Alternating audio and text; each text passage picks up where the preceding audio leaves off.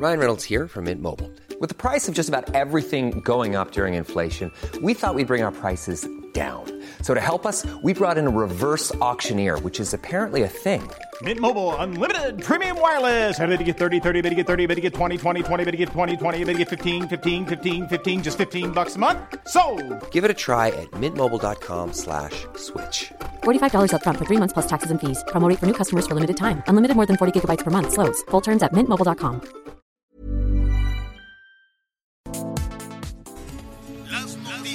¿qué tal? ¿Cómo le va? Buenas tardes. Estás a punto de escuchar Yo soy Javier Alatorre. las noticias con Javier Alatorre. La vamos a pasar muy bien. Comenzamos. Amigo, sabes, acabo de conocer una mujer que aún es una niña. Sabes, tiene los 17 aún. Es jovencita y ya es mi novia. Amigo, sabes, acabo de conocer una mujer que aún es una niña. Sabes, tiene los 17 aún. Es jovencita y ya es mi novia. Amo su inocencia. Pues este, sí hay mucha polémica alrededor de, de esta canción, hay quienes la defienden, hay quienes no sentimos absolutamente incómodo, a mí no me gusta. Yo verdaderamente reconozco la enorme carrera y el talento de Los Ángeles Azules, todo el mundo quiere cantar con ellos, van a los festivales en Estados Unidos, van en Europa, cantantes eh, iberoamericanos, todos quieren cantar con Los Ángeles Azules. Este, pero esa canción a mí no, no, no, no. Desde antes de que se iniciara esa, peli- esa polémica alrededor de, de, de una menor de edad, ¿no? Como dice la canción, es muy incómodo. Y no es la primera ocasión, ¿no? Siempre hay temas, hay canciones que pueden resultar incómodos. A ver, los reggaetoneros. Los reggaetoneros son misóginos hasta la pared de enfrente. Entonces, este, pero se baila, se canta y el perreo y es que son muy famosos y todo se les perdona. Digo, cada quien, ¿no? Yo creo que, que la polémica ya está. Los Ángeles Azules salieron a decir, no, pues es que es un amor entre dos adolescentes, pero pues no lo parece. No, no, no. Desde la persona que lo está cantando no se ve que sea menor de edad el que, el que le esté cantando. En fin, ahí está. Han dividido opiniones. ¿Ustedes qué piensan, Anita? Hola Javier, buenas tardes. Miguel, ¿cómo están? Qué gusto saludarlos. Mira, es muy sencillo. Hay canciones que a uno no le inspiran. Realmente Sí, esta ¿no? canción sí es incómoda por la mezcla en relación a esta menor de edad. Y lo, y lo que dicen es que la persona que la está cortejando, que ya la hizo su novia, es una persona muy adulta. Entonces, claro que sí es molesto. Y yo la Sí, verdad pero es ya- que ya de todas salieron las a rolas que me gustan, estas no, esta no es de, esta no está en mi playlist ni Sí, antes es ahora muy con la incómoda. polémica. No. Es muy- ¿Tú qué Es- opinas, es muy Miguelón? Hola, ¿cómo están? Muy buenos, buenas tardes. Saludos a todos nuestros amigos, este, Javier, Anita. Mira, yo crecí en la zona en donde, de donde son los originarios Los Ángeles Azules, en la, en la alcaldía Iztapalapa, en la de, a finales de la década de los 80 y principios 90. Incluso yo acudía a una bodega en donde los escuchaba cómo cantaba y precisamente te estoy hablando cuando yo tenía entre 16 y 17 años, Javier. Eh, a lo que voy es a lo siguiente. Para mí, para mí la letra sí tiene que ver con un amor de dos jóvenes. De adolescentes. De adolescentes, de, de una cuestión de... Si tú revisas la letra, en ningún momento dice que es un hombre de 50 años, como lo dijo el psicólogo que puso en su cuenta de Twitter. sí, sí, tampoco, Jamás, tampoco, en, en- en ningún momento lo dice en la canción. No. Yo entiendo No, esta no, parte hoy de, de la sexualidad y de la pedofilia, que por supuesto jamás la vamos, jamás la vamos a aprobar, a, justificar. calificar, al contrario, vamos a exigir que se castigue, que se investigue y que ese tipo de desgraciados terminen en la cárcel. Pero creo que de repente sexualizar una canción que tiene más de 30 años y que en su momento se identificaron muchos jóvenes, entre ellos su servidor, insisto, yo Oye. zona escuchando Los Ángeles Azules a esa edad, y a mí en ese momento me remontaba o, o simplemente tienes me hacía razón. pensar en un adolescente de mi edad, y yo sigo escuchando, Claro, y para mí es una razón. canción de un amor entre adolescentes. Yo no sé de dónde Claro. este Tal vez- tal sacó que se trataba de un hombre de 50 años. Tal vez, y solo tal vez, porque bueno, tampoco le va- vamos a avanzar. O sea, es una discusión en redes sociales, es una discusión alrededor de, de- de todo esto que que pues sí hay mucha participación. Tal vez, Miguel, Anita, la- la, eh, al paso del tiempo, las personas que lo cantan, pues no tienen 17 años, por eso puede ser este complejo, ¿no? No, no, no lo sé. Ahí está Oye, la polémica. Sí resulta, para quienes no la habíamos escuchado, sí resulta pues un poquito incómodo. Como incómodo me pueden resultar muchos reggaetoneros, muchos, muchos No, oye. reggaetoneros al referirse en las cuestiones de, de género, al referirse a las mujeres, ¿no? Sí, Anita. Mira, a ver, a ver a qué le suena esta canción que, que compuso José Alfredo Jiménez y canta Luis Miguel. Miguel, te vas porque yo quiero que te vayas. A la hora Ah. que yo quiera te detengo. Yo sé que mi cariño te hace falta porque quieras o no, yo soy tu dueño. Bueno, También, si absolutamente poner- misógino, es o sea, absolutamente hay misógino. miles que así ha sido desde hace mucho tiempo. Pues Ahora, el rey nada más, pues para ir más lejos. Pero a ver, eh, bueno, primero no hagan corajes, Anita ni Miguelón, No, no, no, que vamos empezando apenas y no saben. ¿Cómo estás, Anita Lomelí? Aparte de haciendo Pues muy bien, Javier. La verdad Sí. es que pensamos que después de las elecciones íbamos a respirar un poquito, pero no hay respiro. Seguimos No, adelante con, con tanta información en, en desarrollo. Este. Y pues No, bueno, no con este hay. México humanitario que ya mandó vacunas a, a Sudamérica, Centroamérica, algunos países hermanos que ya vienen de regreso.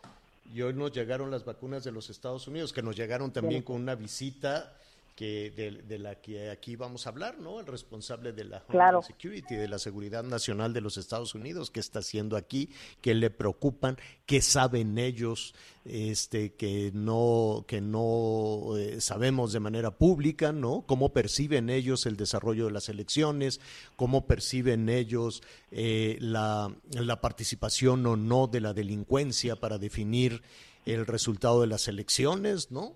Es una discusión que en voz baja y en voz alta, ahí está, ahí está, ahí está en el ambiente y no se ha podido superar. Miguelón, ¿tú cómo estás? Muy bien, señor, aquí pues todavía en la zona del sureste del país, con lluvia, en este momento eh, aquí en la cabina alterna, déjame confesarte que normalmente tengo un ventanal enorme que, que siempre me permite tener el sol. Hoy de plano estoy con las luces prendidas a todo lo que dan, está nublado, ¿Te el cielo está decir? encapotado, está negro y desde muy temprano sigue lloviendo. La verdad es que muy agradable, la vista que tengo en este momento en el eh, de cómo está lloviendo, muy agradable, pero acá en el sureste seguimos bajo el agua, señor.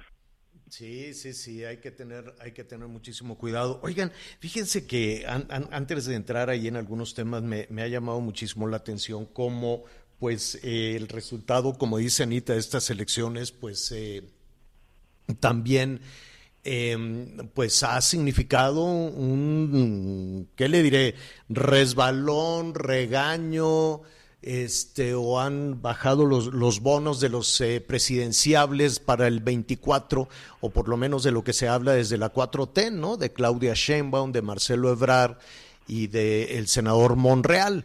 Entonces me, me llama mucho la atención cómo en las últimas horas este, y de hecho hoy mismo, pues los tres están queriendo quedar bien con, con, con el presidente, ¿no? Los tres están queriendo quedar bien con, con Andrés Manuel López Obrador. A Monreal ya ves que lo acusaron de descarrilar parte de la elección en la Ciudad de, de México.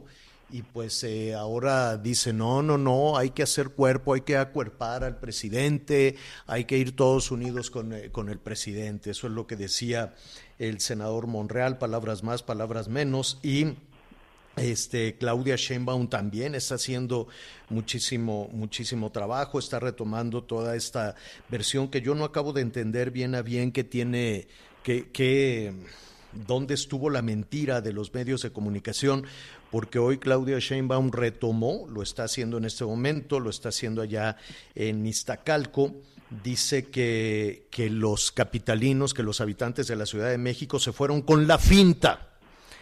¿Y cuál será la finta?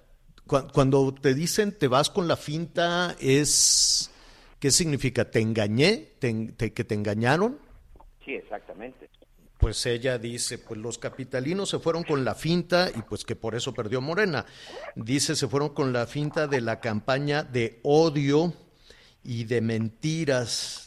Y por ello ahora ella va a estar informando todos los días de la transformación de la vida nacional. Híjole, va a haber otra mañanera, pero ahora de Claudia Sheinbaum, ¿cómo será?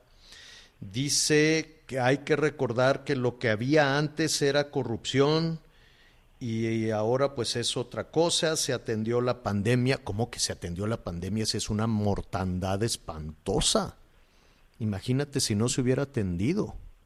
Una mortandad espantosa la de México, pero bueno, este, y dice, ya nada más para concluir, que mañana se va a dar a conocer el dictamen sobre eh, la, la, tragedia de, del metro que pues dicen en, en, Palacio Nacional que ese fue uno de los factores. Pero, a ver, el mensaje de división, el mensaje de polarización de Chairos y Fifís salió de Palacio Nacional, no salió de la clase media.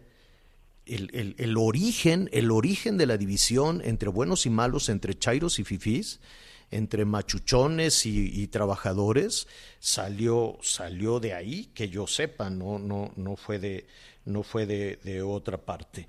Mira, y sí, perdón, dime.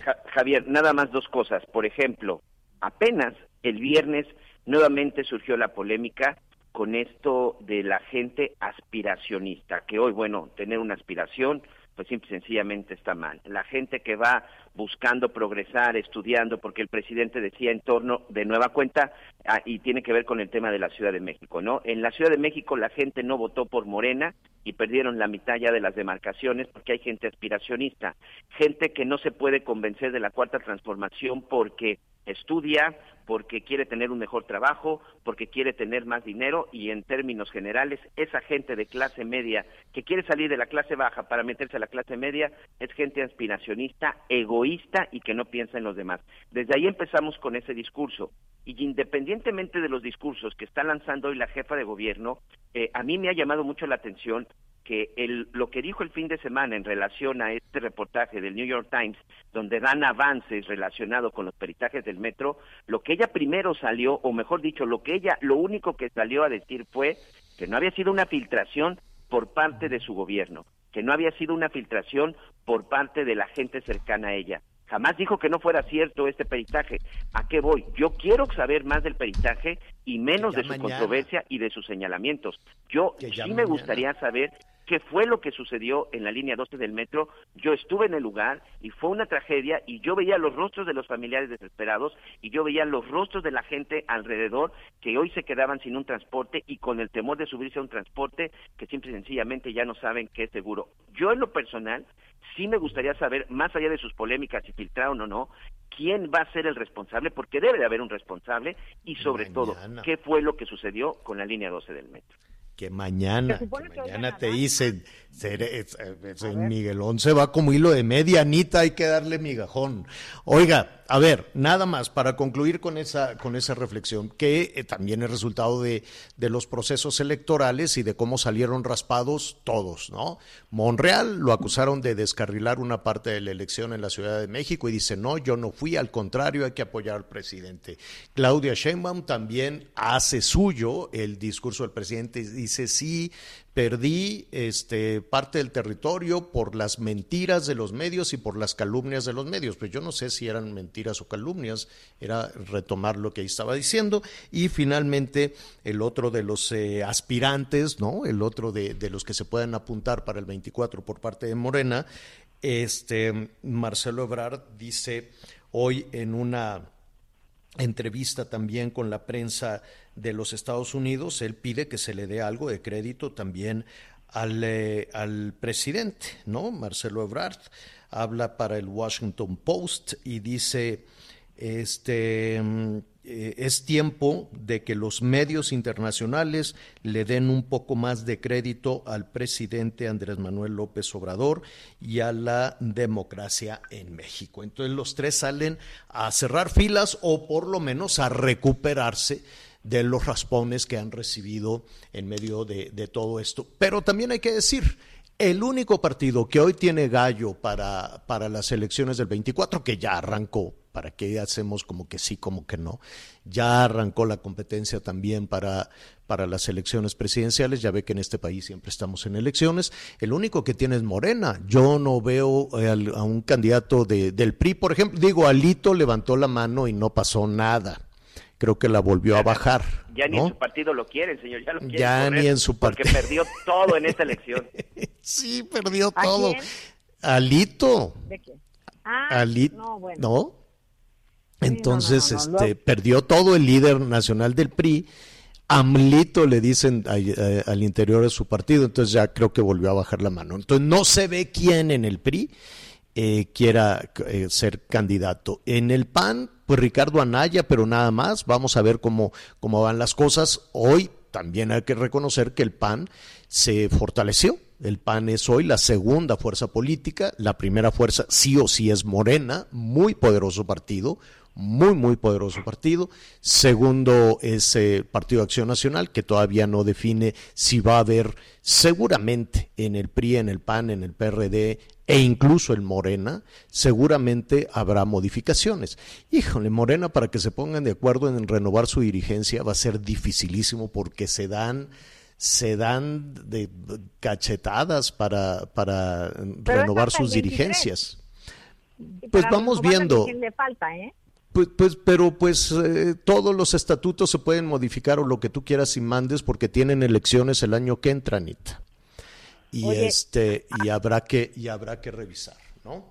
Pero bueno, en esas es muy Javier.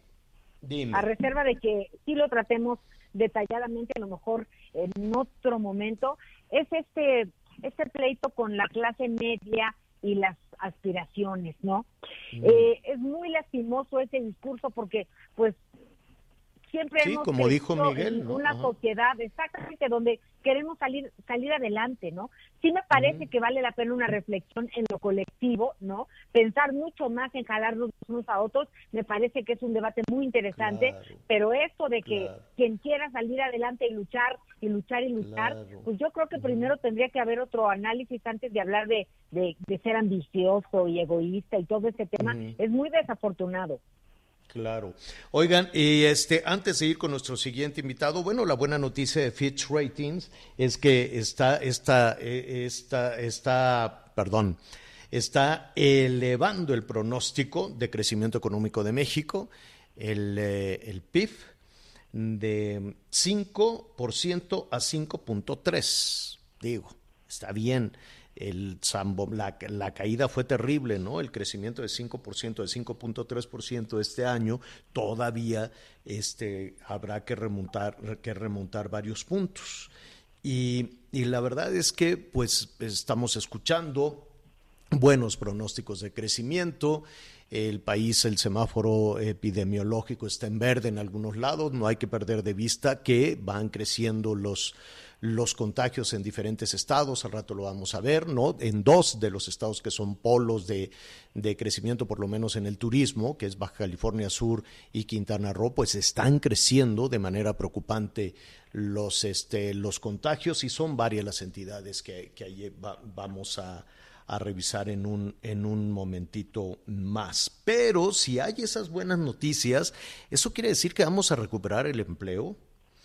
Y no nada más eso, pero antes déjeme saludar a Pedro Tello, analista en temas económicos, asesor empresarial y que bueno, pues tenemos la oportunidad de que también nos asesore en estos berenjenales. ¿Cómo estás, Pedro? Buenas tardes. Javier, buenas tardes. A ti y a quienes te acompañan allí en cabina con mucho gusto y agradeciendo el favor de la invitación. Oye, pues este pronóstico de Fitch Ratings es, eh, es muy alentador, ¿no? Digo, todavía falta un, un tramo de recuperar con la caída económica de México, una caída que veníamos arrastrando desde antes de la pandemia, ¿no? Desde antes estábamos ahí atorados, perdiendo empleos, estancados en el crecimiento, 0, 0, 0, 0 crecimiento, 19, 20 y, en el 20, ¡pum!, nos fuimos. Si hay esta recuperación, Pedro, ¿eso quiere decir que podemos recuperar los empleos? Yo creo que en el 2021 la economía mexicana podría crecer incluso más de lo que ha pronosticado ahora mismo la calificadora Fitch. Yo estoy pensando que podríamos avanzar incluso hasta más de un 6% en este 2021. Ahora, este crecimiento del 2021 se va a reflejar en la generación de tantos empleos como los que perdimos en el año 2020, lo dudo, Javier. Incluso los pronósticos más eh, optimistas que se han formulado por empresas de consultoría del sector privado indican que en este 2021, si bien le va a la economía mexicana, estará generando alrededor de 450 mil puestos de trabajo en el sector de la economía, lo que significa casi la mitad de los empleos que perdió el sector formal de nuestra economía en el año 2020. Así que recuperar el nivel de empleo que teníamos antes de la pandemia nos va a tomar por lo menos hasta el año 2022. Eh, por un lado está la recuperación de los empleos y bueno, 2022 la gente dirá, y bueno, pues si ya llevamos batallando este un año y medio, pues ya nos faltan seis meses. Pedro Tello nos dijo que en el 22. La siguiente cuestión que te queremos preguntar, Pedro, porque estamos viendo eh, muchos anuncios de reactivación económica, lo cual nos da muchísimo gusto, que se están reactivando las exportaciones, que la industria por ahí va, ¿no? Este, eh, eh, levantando. ¿Cuándo los mexicanos vamos a recuperar no solo el empleo, sino los ingresos que teníamos por trabajar? A ver si, si soy un poquito más claro, porque eh, en un gesto solidario en muchísimas empresas decían, bueno, pues ahora te voy a pagar eh, 30% menos, 40% menos, 50% menos, y de pronto pues ya nos quedamos ahí. ¿En qué momento nos vamos a recuperar también de eh, los ingresos por nuestro trabajo? Esa es una pregunta muy interesante, Javier, por dos razones. Primero, hay dos propósitos que cada familia busca alcanzar en el corto plazo. El primero y el más importante lo has señalado tú, el nivel de ingreso que tenían antes de que la pandemia arribara a nuestro país. Y el segundo gran propósito es cuándo vamos a recuperar el poder de compra que tenían precisamente esos ingresos, asumiendo que el encarecimiento reciente de los productos y los servicios que habitualmente se consumen como parte de la despensa familiar han acelerado su paso en precios, dejando atrás en la carrera otra vez a los salarios.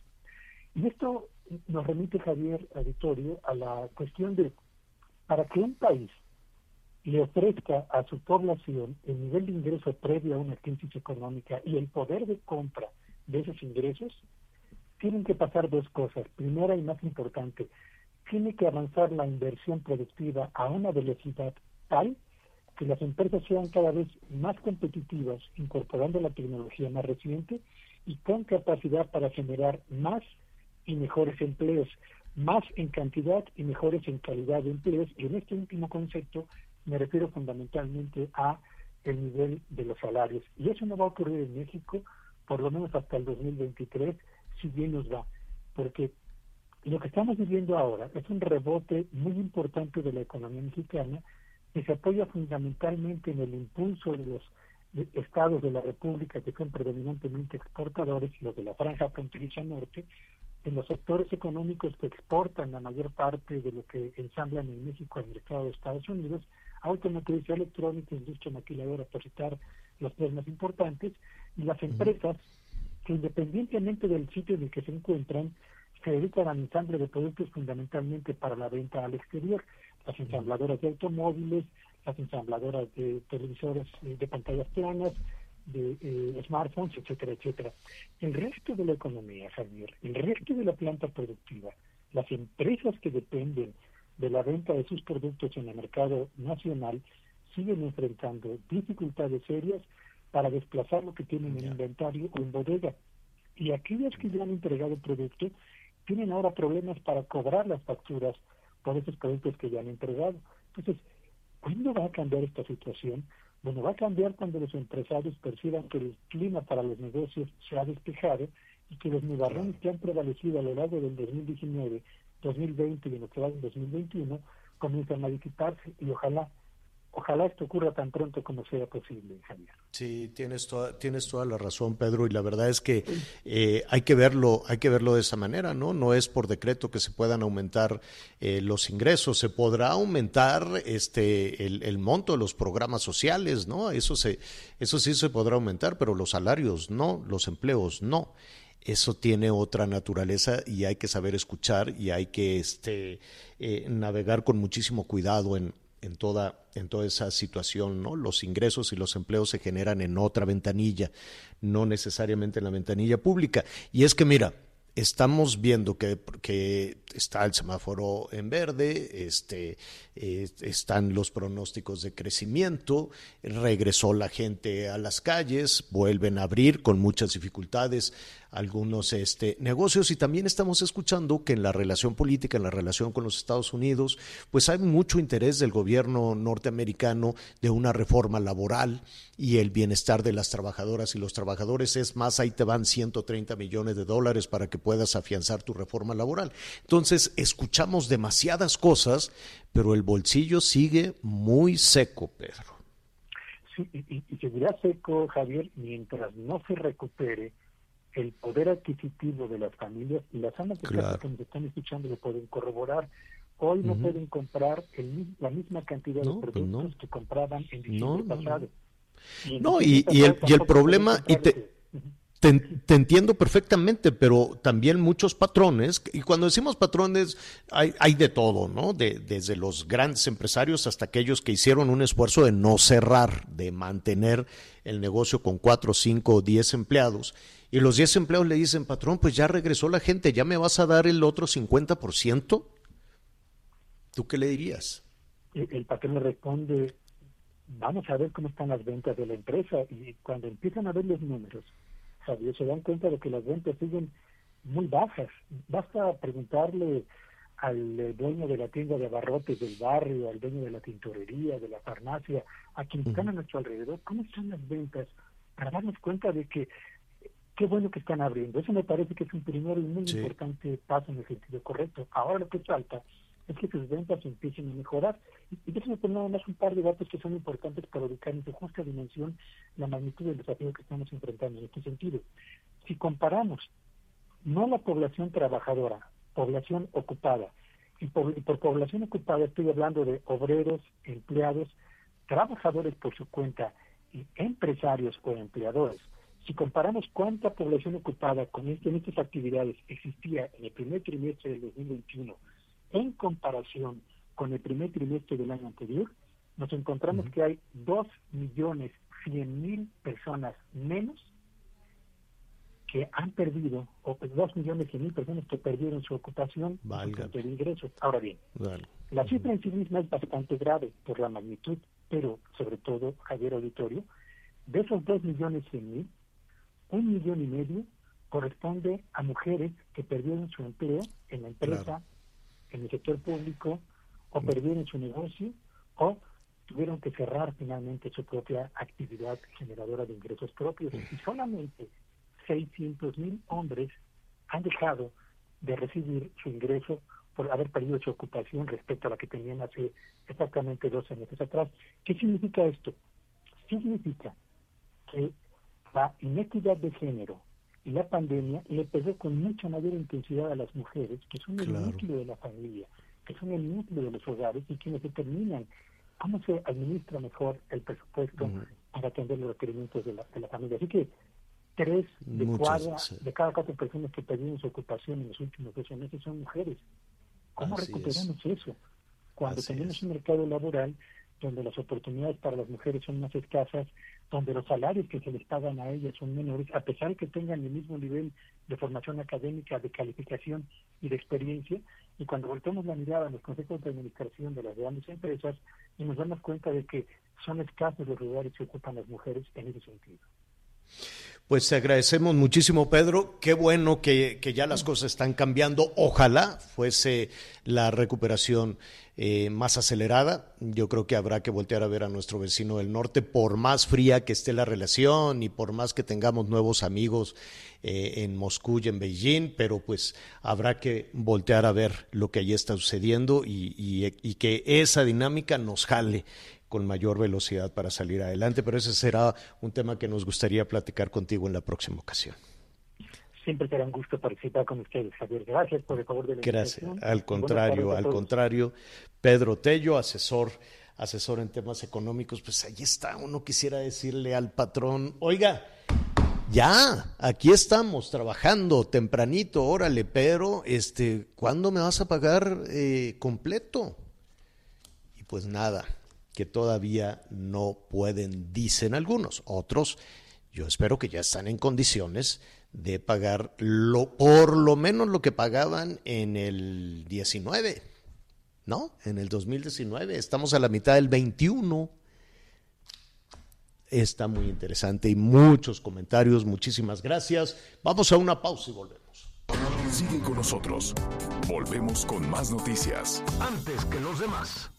Heraldo Radio, la H que sí suena y ahora también se escucha. Todavía hay más información. Continuamos.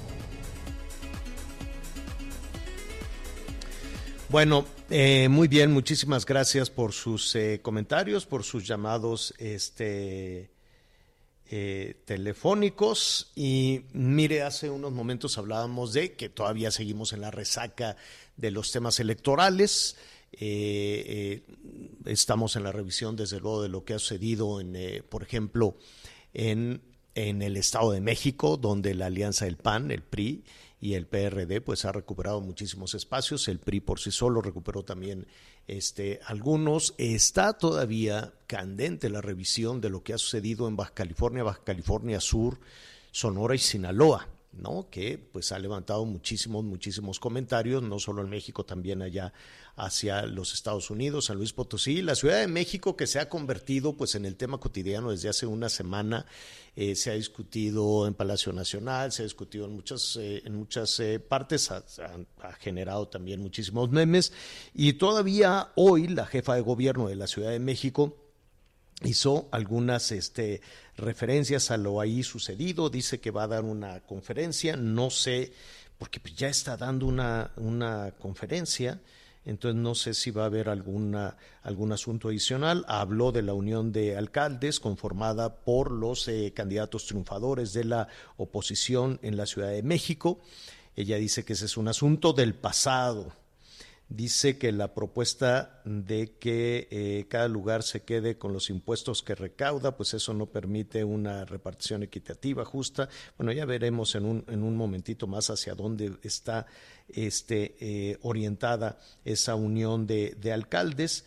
Eh, nada más déjeme decirle rápidamente, dice Claudia Sheinbaum que la oposición ganó porque esa parte de la Ciudad de México, parte importantísima de la Ciudad de México, que ha sido criticada, que si son clase media, que si son aspiracionistas, que si son mala entraña, que si son egoístas, y que se fueron con la finta. Em, de lo, de, lo que, de lo que ha sucedido. Yo le quiero preguntar a Adrián Rubalcaba, el alcalde de Coajimalpa. ¿Los habitantes de la Ciudad de México se fueron con la finta? Hola Javier, ¿cómo estás? Bien, Adrián, ¿y tú cómo estás? Buenas tardes.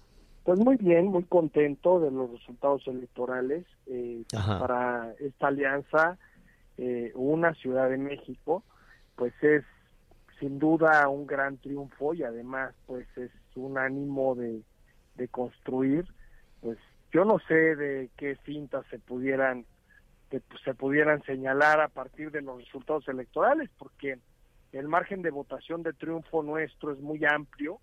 En el caso concreto de Coajimalpa se gana con el doble de la votación que ganamos la elección pasada. Y en el resto de las alcaldías que hoy se obtiene el triunfo, el margen es bastante importante. Y hay que hacer una reflexión. En esta parte de la ciudad, sí, sin duda, que es la zona poniente, se, se ganan prácticamente todas las alcaldías. Pero del otro lado, donde está Morena, Morena pierde margen de votación mientras eh, la alianza avanza con una votación, eh, Morena pierde votación. Entonces, no solamente entonces los que modificaron su intención del voto son los de la zona poniente, sino también en las alcaldías como como Iztapalapa, como Magdalena, digo, como Venustiano Carranza, como Gustavo Amadero, esas alcaldías también perdieron votación al partido que hoy eh, los gobierna y aunque refrendan el triunfo, refrendan el triunfo con menos votos. Nosotros todo lo contrario. Benito Juárez y Coajimalpa siendo las alcaldías que ya gobernaba la oposición, no solamente ganan, sino ganan con más votos y ganamos todavía además seis alcaldías más y probablemente eh, estaríamos hablando de ganar este, otra alcaldía más. Oye, dime, dime algo con esta eh, unión de alcaldes que acaban de, anunciar. Eh, ¿Cuál es la idea? ¿Quedarse con lo recaudado en cada una de las alcaldías?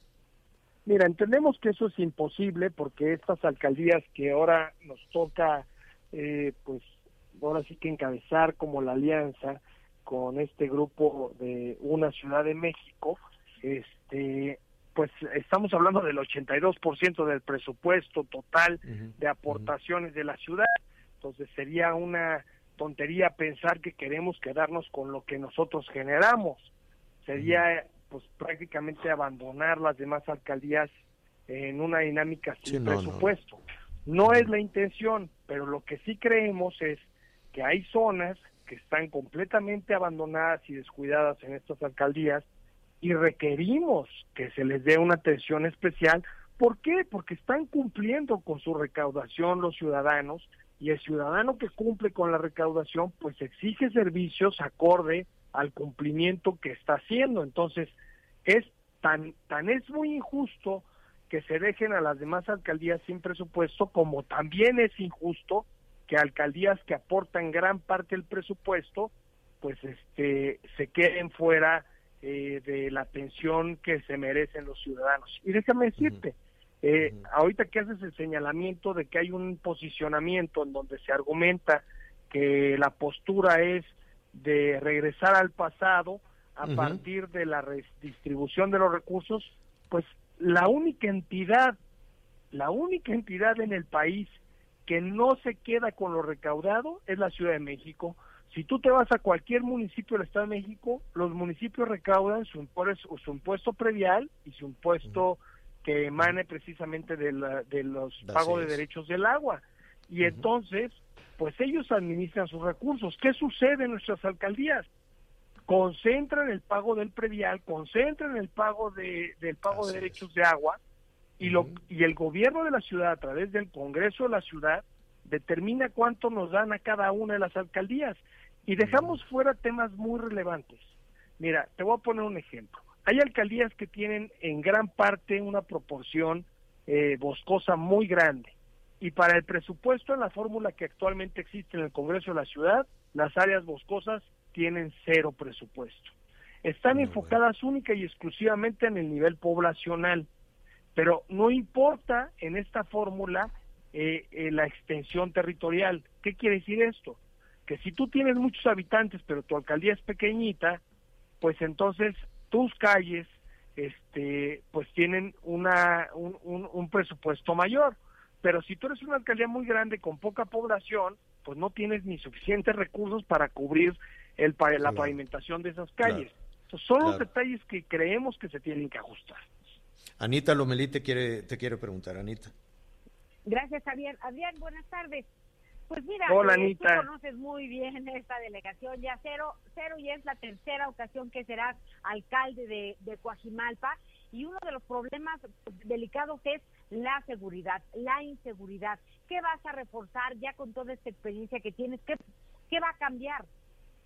Mira, déjame decirte, Anita, Coajimalpa hoy es la alcaldía con la incidencia más baja de toda la ciudad. No lo digo yo, lo dicen los números oficiales. Y déjame además resaltar, las alcaldías con las incidencias más bajas de toda la ciudad son Benito Juárez y Coajimalpa, y además somos las alcaldías que más invierten en materia de seguridad. Ahora, hay que resaltar que en, en la normatividad, la facultad expresa en materia de seguridad no recae de manera directa en el alcalde, recae en el gobierno de la ciudad. Que estamos haciendo un esfuerzo extraordinario en estas dos alcaldías que hoy gobierna la oposición para invertir recursos de la alcaldía para mejorar las condiciones de seguridad, esa es otra historia. Pero, por ejemplo, en el caso de Coajimalpa se incrementó de 40 a 800 policías y de cuatro patrullas que teníamos para toda la demarcación a más de 200 vehículos. Y entonces, ¿qué estamos haciendo en esta alianza de alcaldes? Estamos haciendo una propuesta única por parte de todos nosotros para poder traer mejor tecnología, mejores avances, e invertir en recursos de inteligencia, tener mayor coordinación y comunicación con las alcaldías que hoy gobierna este la UNA y de esta manera a través de esta comunicación poder pues actuar mucho más rápido y sin duda pues evitar que se estén cambiando los delincuentes de alcaldía en alcaldía y gozar de impunidad. Exacto. Claro. Claro. Eh, Adrián, pues hay muchos temas que hay que, entender, ¿no? En, términos de la unión de alcaldías. Eh, finalmente es un hecho, es decir, eh, todos los, los nuevos alcaldes, quienes se mantienen en el cargo, como es tu caso, los nuevos alcaldes emanados de, de partidos de oposición, se mantienen con la idea, la propuesta de la unión de alcaldías de la Ciudad de México. Así es, de hecho... ¿Ninguno se ha echado para atrás? No, nadie se ha echado para atrás. De hecho, la intención es salir con una sola imagen institucional para que la marca de nuestros gobiernos permee en todas las alcaldías que gobierna la UNA. Y quiero decir además, no es una unión de alcaldes de oposición, sino es una unión de alcaldes que pretendan eh, incorporar en sus gobiernos las mejores prácticas de gobierno y de seguridad que pueda tener la ciudad. Si llega un alcalde de Morena y se quiere sumar a la UNA, pues está bienvenido. Estamos abiertos a recibir a cualquiera.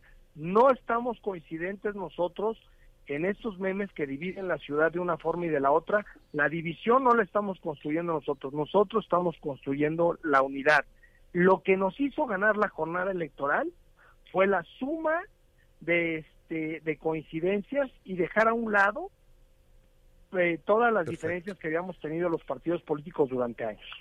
Perfecto. Bueno, pues Adrián, esperemos que esta sea la... Ya hemos platicado en varias ocasiones, lo seguiremos haciendo. No es un tema de confrontación, por lo que estoy eh, eh, escuchando. No se trata de que los nuevos alcaldes jalen para un lado y Claudia Sheinbaum para el otro, sino encontrar una ruta de, es decir, superar, ¿no? Todos estos memes de división que, que hoy se han visto de la Ciudad de México. Quiero suponer que por ahí va el tema, ¿no? Pues nosotros esperamos que esa sea la lectura que le dé el gobierno de la ciudad, que cesen también con el discurso de que es volver al pasado y a la corrupción, porque en esta elección... de que quienes votaron por ti votaron engañados, ¿no?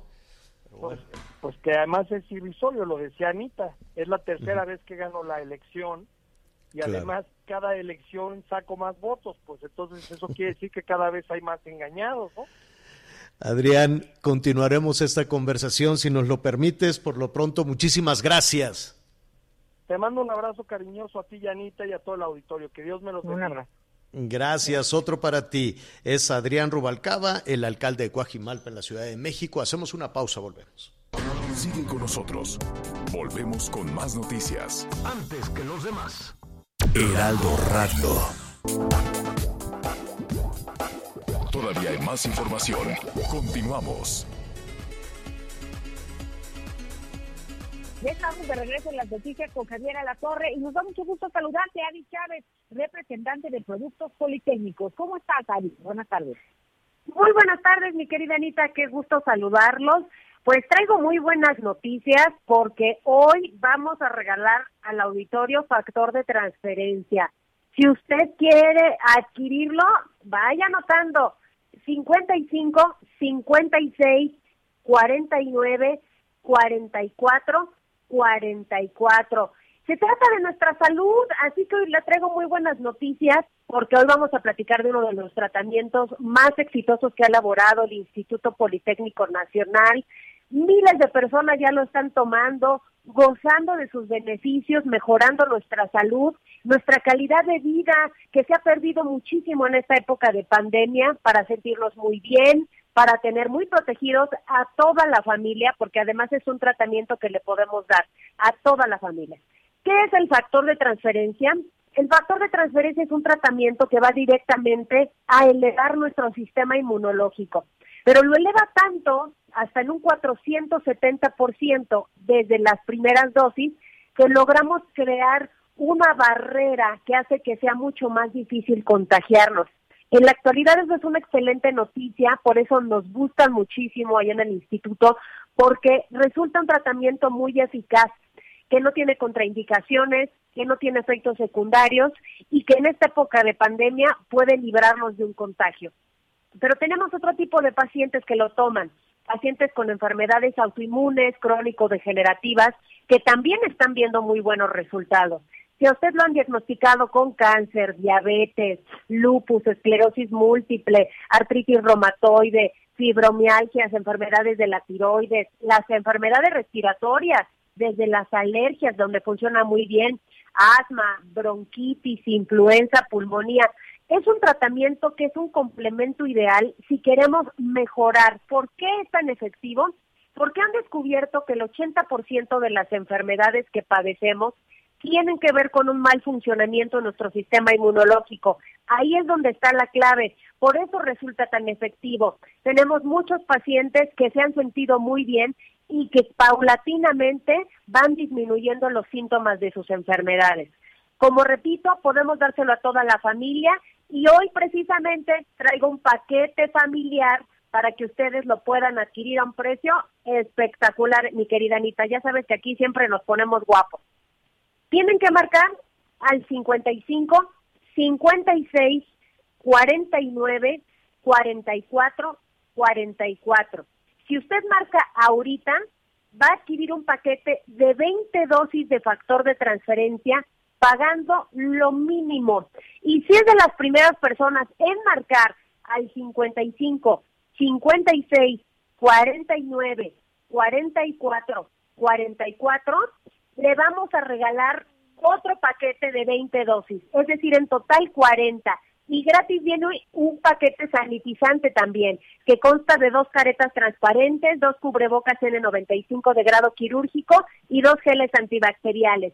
Y si llama el día de hoy, ahorita, vamos a incluirle un reloj inteligente. Este reloj se puede sincronizar con su celular, puede leer mensajes, escuchar música, si hace ejercicio le puede medir la presión arterial o, revisar nuestras redes sociales y le vamos a incluir unos audífonos inalámbricos, unos AirPods que van completamente gratis en su paquete, más las 40 dosis de, de factor de transferencia y este kit sanitizante. Tiene que marcar ahorita 55 56 49 44 44 y ahí está el factor gratis para todo el auditorio.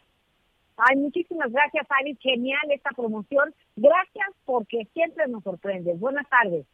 Buenas tardes, mi querida Anita. Un abrazo. Un abrazo.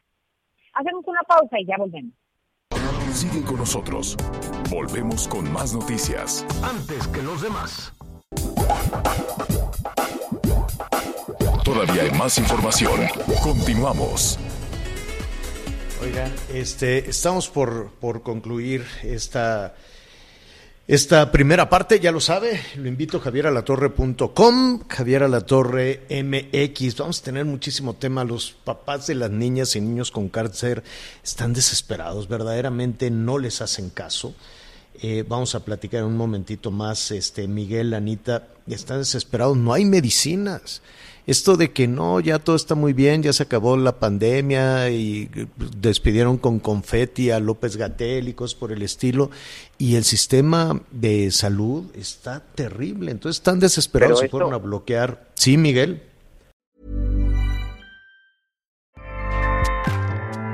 ACAST powers the world's best podcasts. Here's a show that we recommend. The Real Housewives is a guilty pleasure for most, but if you're looking to not feel guilty about that pleasure, tune in to Everything Iconic with me, Danny Pellegrino, where I break down all the messy moments and behind the scenes antics of Bravo's popular franchise. And on Everything Iconic, I also interview celebrity guests like Kelly Ripa, Kiki Palmer, Drew Barrymore, Cameron Diaz, and more about their guilty pleasures, their past work, and so much more. So if you're pop culture obsessed and find yourself watching way too much reality TV like me, tune in to Everything Iconic with Danny Pellegrino wherever you listen to podcasts.